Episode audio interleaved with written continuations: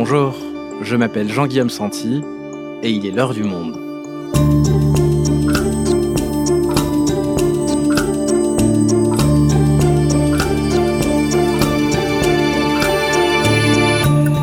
Aujourd'hui, la variole du singe, ou monkeypox en anglais, peut-elle se propager en France au-delà des quelques centaines de cas actuellement recensés? Le virus, qui se transmet pour l'heure principalement chez les hommes ayant des relations sexuelles avec d'autres hommes, circule rapidement et suscite de plus en plus d'inquiétudes.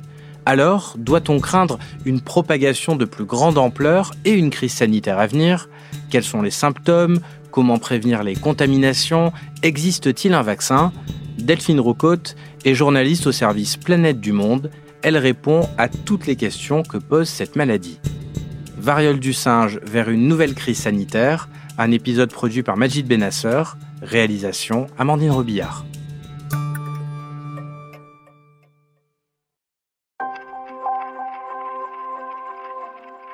Alexandre, dont le prénom a été modifié à sa demande, a 37 ans.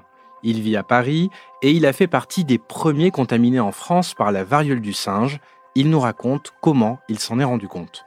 Je me suis rendu en Espagne et en Belgique, qui ont été les deux clusters qui ont été euh, identifiés il y a quelques semaines.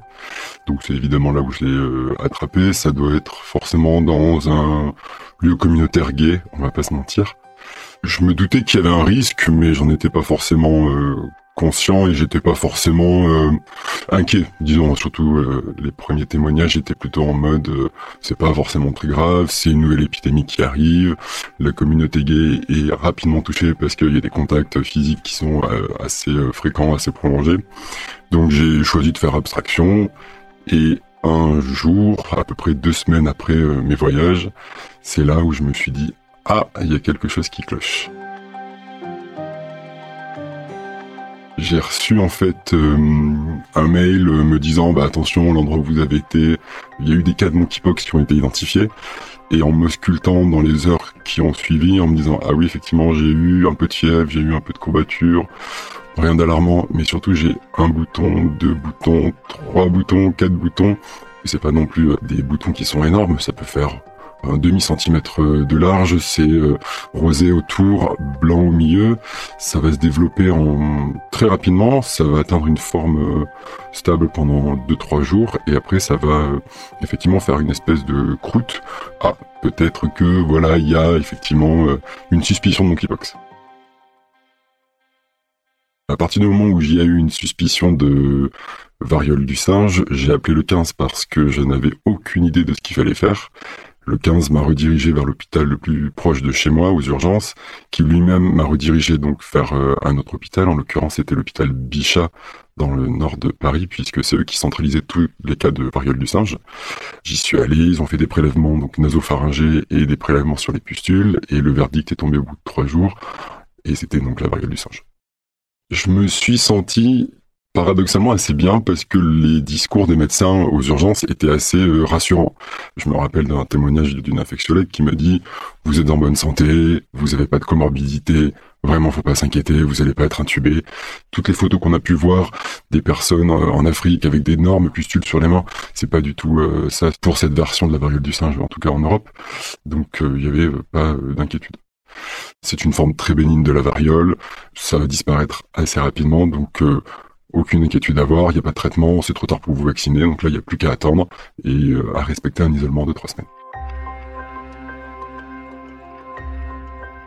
A priori, comme je l'ai eu, même s'il faut être très prudent, et les infectiologues sont les premiers à être très prudents, j'ai peu de chance euh, de la réattraper.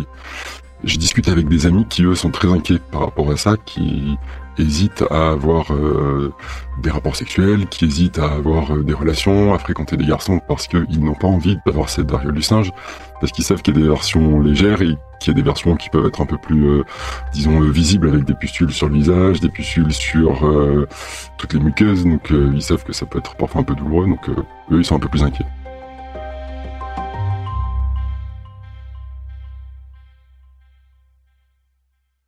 Delphine, pour commencer cet épisode, est-ce que tu peux nous dire quel est le rythme de propagation actuel de la variole du singe? Alors le virus se propage très vite. Certains épidémiologistes comme euh, Antoine Flao parlent même de croissance exponentielle avec un temps de doublement de presque 9 jours. Pour les chiffres précis, ça va dépendre un peu des sources, mais si on prend par exemple le site Our World in Data, on en est déjà à plus de 5000 cas dans le monde entier. Mais dans tous les cas, il s'agit de beaucoup plus de cas que ce qu'on aurait pu attendre d'un virus qui jusque-là provoquait de petites épidémies circonscrites localement. Alors évidemment, tous les chiffres que tu nous donnes sont valables ce vendredi, à l'heure où nous enregistrons cet épisode. Ils auront sans doute un tout petit peu monté pendant le week-end, puisque vous nous écoutez, chers auditeurs, lundi. Delphine, on entendait le témoignage d'Alexandre en début d'épisode, qui nous racontait dans quel pays il avait sans doute été contaminé avant de rentrer en France. Est-ce que tu peux nous expliquer comment l'épidémie actuelle s'est déclenchée? Alors le premier cas dont on a entendu parler, il a été détecté au Royaume-Uni. C'était une personne qui revenait d'un voyage au Nigeria, où la maladie est endémique depuis des années. Alors c'était déjà arrivé dans le passé, hein, des personnes revenant de voyage et, contaminées sur place. Mais chose euh, nouvelle, une semaine plus tard, deux nouveaux cas sans lien avec le premier et sans antécédent de voyage en Afrique ont été identifiés. Donc une première en dehors du continent africain. Les cas ont continué à augmenter rapidement et on a commencé à en parler dès la semaine suivante lorsque des cas ont été confirmés dans d'autres pays comme le Portugal, l'Espagne, la Suède, les États-Unis et la France, où euh, le premier cas a été confirmé le 20 mai. Un mois plus tard, on enregistre désormais euh, environ 500 cas, dont 70% euh, en Ile-de-France et essentiellement à Paris. Alors une particularité importante de cette épidémie de variole du singe, c'est qu'elle se transmet pour le moment essentiellement chez les HSH. Donc HSH, c'est une expression qui englobe tous les hommes ayant des relations sexuelles avec d'autres hommes, sans préjuger leur orientation sexuelle, donc aussi bien des hétérosexuels que des homosexuels ou des bisexuels par exemple. Mais euh, ça ne veut pas du tout dire que c'est une maladie qui ne peut pas se transmettre à d'autres catégories de population. Euh, lors des épidémies africaines, notamment, des femmes et des enfants tombent euh, également malades de manière régulière. Et en France, actuellement, on compte au moins trois femmes et un enfant ayant attrapé la variole du singe. Alors avant de, de, revenir un peu sur les caractéristiques de l'épidémie actuelle, revenons un tout petit peu en arrière. C'est quoi exactement la variole du singe et quand est-ce que c'est apparu? La variole du singe, c'est une zoonose, c'est-à-dire une maladie qui se transmet de l'animal à l'homme, soit euh, lors de la chasse, par exemple en brousse, euh, par consommation de la viande, ou alors par contact avec les sécrétions animales. Et c'est un virus de la famille des orthopoxvirus. Ça veut dire que euh, c'est un cousin de celui de la variole, donc la variole humaine qui a causé des milliers, des milliers, des milliers de morts. Le virus de la variole du singe, lui, il a été identifié pour la première fois en 1958 au Danemark, dans une colonie de singes en provenance de Singapour, d'où son nom, monkeypox en anglais d'ailleurs. Mais en réalité, euh, le principal réservoir animal de la variole du singe, il se situe chez les rongeurs, comme pour beaucoup de zoonoses. Euh, la variole du singe est endémique dans certains pays, ça veut dire qu'elle circule un peu en permanence dans une dizaine de pays africains il y a des petites épidémies locales, mais habituellement pas d'énormes euh, outbreaks, comme on dit euh, en épidémiologie, même si depuis 2017, on observe une augmentation importante des cas, et notamment au Nigeria. Alors, tu nous dis que la variole du singe est de la même euh, famille que le virus de la variole humaine. La variole humaine, elle est très dangereuse, tu l'as dit, des milliers de morts, avec un taux de létalité qui frôlait les, 30%, c'est le cas ici? Non, la variole du singe, euh, c'est un virus qui provoque une maladie beaucoup moins grave que la variole, qui, elle d'ailleurs, se transmettait exclusivement entre humains, ce qui, par définition, n'est pas le cas de la variole du singe. On identifie actuellement deux souches de la variole du singe, il faut le préciser. D'abord, il y a celle du bassin du Congo, qu'on trouve notamment en République démocratique du Congo, et qui, pour le coup, a un taux de létalité assez important, de l'ordre de 10%. Et une autre souche, c'est celle qu'on appelle d'Afrique de l'Ouest, qu'on observe notamment au Nigeria, dont je parlais tout à l'heure. Et pour le coup, le taux de létalité est situé entre 1 et 3% ça dépend des épidémies, ça dépend des études. Et ce qui est important de préciser, c'est que le virus qui se répand actuellement en dehors d'Afrique, il est issu de la souche la moins létale, celle qui vient d'Afrique de l'Ouest. Et à la différence de ce qu'on observe en Afrique, pour le moment, il n'y a eu aucun mort en Europe, aux États-Unis ou dans les pays touchés par cette nouvelle épidémie. Cela ne veut pas dire que le virus a muté pour être moins dangereux, ça c'est important de le dire, c'est plutôt en lien avec un diagnostic et une prise en charge différente des malades entre les pays. Donc a priori, oui, on, prend mieux en charge les, personnes qui sont touchées euh, par la variole du singe. En Europe, euh, il y a moins de surinfection bactérienne et moins de causes de mortalité un peu indirectes comme ça. Et alors, quels sont les symptômes exactement? En général, ce qu'on observe, c'est qu'après euh, une période d'incubation allant de 5 à 21 jours, les premiers symptômes qu'on va voir, ça va être euh, de la fièvre, des courbatures, des maux de tête et puis euh, un gonflement des ganglions lymphatiques. Environ trois jours après ces premiers symptômes, on va voir apparaître des macules, c'est-à-dire des traces rouges et plates, sur la peau de la personne contaminée, qui vont évoluer sous la forme de pustules contenant un, liquide purulent porteur d'une grande quantité de virus vivants. Ce qu'il faut savoir, c'est que contrairement au Covid-19, où on est contagieux avant même l'apparition des symptômes, ce qui reste un grand problème dans le contrôle de cette épidémie-là, c'est que euh, ce qu'on observe jusque-là, c'est que pour la variole du singe, on est contagieux qu'à partir de l'apparition des symptômes, et des symptômes assez euh, visibles. Pour le coup, euh, des macules, puis des pustules, ça se voit bien. Donc théoriquement, si chacun est très vigilant, on peut plus facilement contrôler la propagation de cette maladie.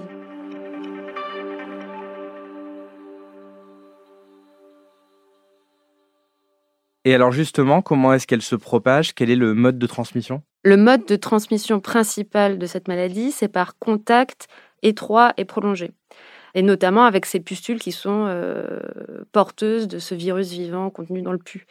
On voit d'ailleurs dans les observations qui sont faites dans les services qui reçoivent des malades, euh, notamment en France que j'ai pu avoir euh, au téléphone, le propre de l'épidémie actuelle, c'est qu'il y a beaucoup de lésions cutanées qui se trouvent dans la zone génito-anale. On m'a parlé aussi de cas de rectite, d'urétrite, de laryngite. Donc, c'est euh, toutes les inflammations de ces zones que peuvent être le rectum, l'urètre ou alors aussi le larynx. Et ça, c'est lié pour le coup plus précisément à des contacts sexuels. Et euh, c'est vrai que le moteur aujourd'hui de cette épidémie se fait manifestement, vu ce qu'on observe cliniquement, par des contacts sexuels. D'ailleurs, les médecins alertent sur le fait que pour l'heure, le principal facteur de risque d'attraper la variole du singe, c'est le multipartenariat sexuel, c'est quand on a plusieurs partenaires sexuels. Mais ça ne veut pas dire pour autant qu'il s'agit d'une MST. Ah non, la variole du singe n'est pas pour le moment identifiée comme une maladie sexuellement transmissible. Simplement, dans un rapport sexuel, des lésions sur la peau euh, sont en frottement avec la peau ou la muqueuse du partenaire et il semble que c'est par ce biais que la maladie se transmet. Mais euh, la transmission peut aussi se faire par le contact indirect avec des objets contaminés, comme par exemple des vêtements, des draps ou, des couverts. Et c'est pour ça euh, que euh, les autorités sanitaires s'inquiètent un peu aujourd'hui de l'arrivée de l'été, avec beaucoup de festivals, de rassemblements. Et si tout le monde se rapproche énormément lors de ces rassemblements-là, il y a plus de risques forcément d'avoir une contamination plus importante. D'accord, donc de simples contacts permettent au virus de la variole du singe de se propager, de se répandre. Est-ce qu'il peut se transmettre par voie aérienne, comme c'était le cas pour le Covid-19 oui, en effet, un autre mode de transmission bien identifié, c'est par la voie respiratoire, notamment au début des symptômes. Par contre, ça va être plutôt par la projection de gouttelettes et pas forcément la dimension aérosol du Covid, où il y a vraiment beaucoup de particules en suspension dans l'air qui ne vont pouvoir être évacuées qu'après une aération, par exemple. Donc là, il y a encore une fois cette idée d'être proche de son interlocuteur pour avoir des projections euh, de salive quand on parle, quand on chante, quand on crie, euh, plutôt ce genre de contexte-là.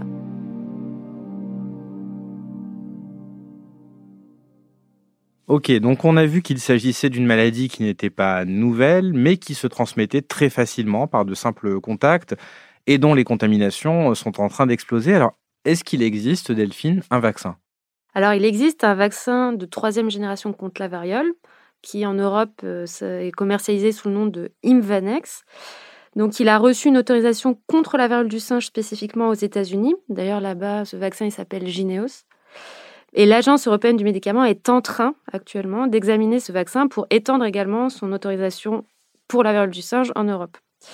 Il s'agit d'un vaccin vecteur viral contenant une forme modifiée du virus de la vaccine, un autre cousin de la variole et de la variole du singe dans la belle famille des orthopoxvirus. Et cette souche très atténuée du virus est bien tolérée chez l'homme, ça on le sait. De nombreuses études l'ont démontré euh, dans le cadre d'autres maladies. Donc là-dessus, franchement, les, les scientifiques, ils n'ont pas d'inquiétude pour le moment. Mais on ne dispose pas de données sur l'efficacité contre la maladie en vie réelle, puisque la variole a été déclarée officiellement éradiquée en 1980. Donc par définition, on n'a pas pu tester contre la variole euh, en population réelle. Effectivement, la variole, c'est la seule maladie qu'on a réussi à complètement éliminer par la vaccination. L'OMS l'a déclarée éradiquée en 1980. Les dernières épidémies en France dataient des années 50.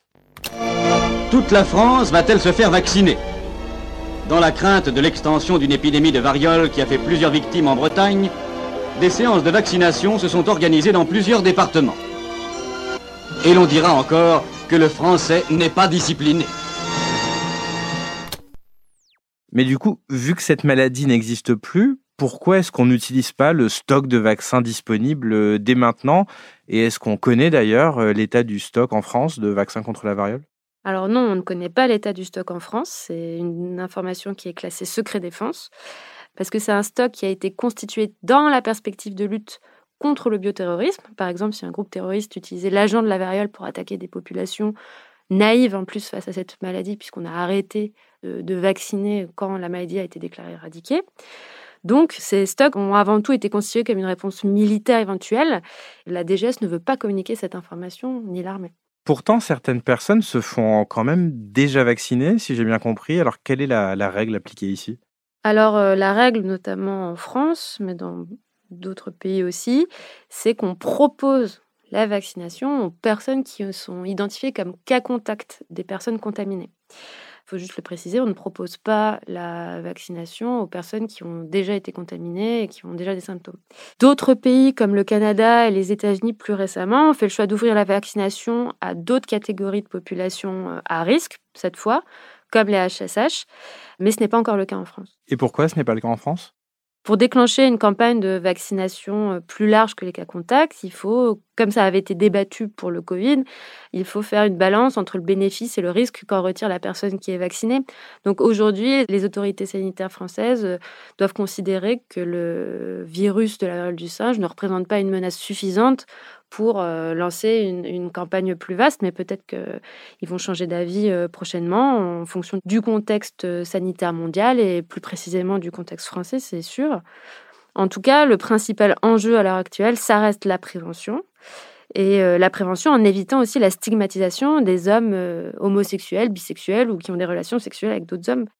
Alors prévenir précisément sans pointer du doigt la communauté gay qui avait déjà été frappée par le VIH et durablement touché et stigmatisé à l'époque, c'est effectivement un enjeu majeur de l'épidémie, et c'est ce que nous explique Camille Spire, présidente de l'association AIDE. Les principaux messages à faire passer, c'est qu'effectivement, voilà, il y a une réalité épidémiologique qui existe, que pour autant que toute forme d'homophobie, non seulement bon, c'est pas acceptable, mais surtout c'est que c'est contre-productif en termes de santé globale et collective pour tout le monde, parce que ça éloigne du soin les personnes qui sont les plus concernées. Donc c'est vraiment réussir à faire passer ce message. Et après, on va directement en fait cibler les lieux qui sont les plus les plus concernés, des saunas par exemple, des clubs. C'est vraiment, on va dire, en utilisant des endroits qui sont un peu plus safe entre guillemets, où les personnes se sentent plus en confiance, que les messages passent le mieux.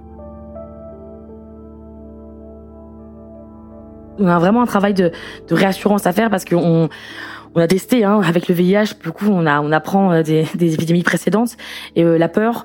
Ça, en prévention, ça marche pas. Vraiment, euh, faire peur, c'est pas du tout efficace.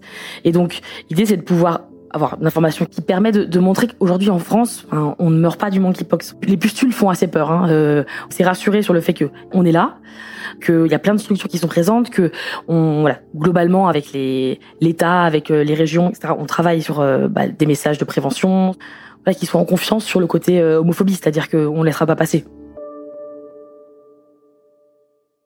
Et puis on l'a dit, la maladie ne se transmet a priori qu'à l'apparition des symptômes. Donc il est extrêmement important de s'auto-ausculter, surtout quand on est une personne à risque, et d'éviter tout contact à la seconde où on a des symptômes, et a fortiori des contacts sexuels dès lors qu'on a des boutons suspects, euh, de la fièvre. Delphine, pour terminer cet épisode, et sans aller dans le scénario catastrophe non plus, mais est-ce qu'il y a des risques pour que l'on ait un scénario d'une épidémie durable, un risque que des variants apparaissent comme le Covid, rendant la situation de plus en plus incontrôlable alors bien sûr, c'est difficile de répondre à cette question en début d'épidémie parce qu'il y a encore plein de choses qu'on ne connaît pas sur ce virus, même s'il existe depuis des années. Il y a plein d'éléments qu'on ne connaît pas sur euh, le virus qui se propage actuellement hors d'Afrique. Par contre, ce qu'on peut dire, c'est qu'il y a déjà une différence fondamentale avec le Covid-19, c'est que la contamination ne commencerait qu'avec les premiers symptômes, qui sont assez visibles. Donc déjà, pour contrôler une épidémie, c'est plus facile. Ensuite, pour ce qui est des mutations et de la question des sous-variantes, dont on a découvert euh, l'existence euh, de manière publique avec euh, l'épidémie de Covid-19, il ne s'agit pas ici d'un virus à ARN messager. Le virus de la variole du singe, c'est un virus à ADN. Donc ça veut dire qu'il est déjà beaucoup plus gros et qu'il mute beaucoup moins. Même si le virus de la souche qu'on observe aujourd'hui a plus muté que ce à quoi les spécialistes s'attendaient. La question que tu poses, euh, cela dit, elle est évidemment intéressante parce que c'est une question finalement très occidentalo-centrée. L'épidémie durable, elle existe déjà en Afrique où le virus circule de façon endémique depuis les années 70. Sauf que les dirigeants internationaux ne s'étaient pas intéressés à cette maladie jusque-là, ni particulièrement l'OMS d'ailleurs. Donc peut-être, comme pour le Covid d'ailleurs, que ça va nous permettre d'ouvrir les yeux sur le fait que la santé publique en Afrique, c'est l'affaire de la planète entière, et que si on veut, à défaut d'éradiquer, au moins contrôler ce virus en Europe et dans les pays occidentaux, peut-être qu'il faudrait également se donner les moyens de le contrôler en Afrique. Parce que si jusque-là, en Europe et euh, dans les pays où le virus circule actuellement hors d'Afrique, personne n'est mort de la variole du singe, la question est tout autre sur le continent africain, où le virus euh, continue à causer des morts régulièrement. Merci Delphine. Merci Jean-Guillaume.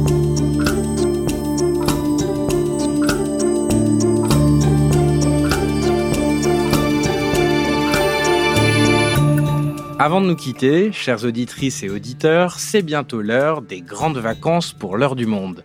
Mais avant cette petite pause estivale, nous avons envie de répondre à toutes les interrogations que vous pouvez avoir sur la fabrication de notre podcast. Alors n'hésitez pas à nous poser toutes les questions qui vous viennent à l'esprit en nous écrivant à l'heure du monde, lemonde.fr et nous y répondrons très bientôt dans un épisode Making of spécial. En attendant, si vous souhaitez en savoir plus sur la variole du singe, vous pouvez aller consulter tous les articles de Delphine Roucotte dans la rubrique Santé en allant vous abonner sur notre site. C'est la fin de l'heure du monde, le podcast quotidien d'actualité proposé par le journal Le Monde et Spotify. Pour ne rater aucun épisode, vous pouvez vous abonner gratuitement au podcast sur Spotify ou nous retrouver chaque jour sur le site et l'application lemonde.fr. L'heure du monde est publiée tous les matins du lundi au vendredi on se retrouve donc très vite. À bientôt.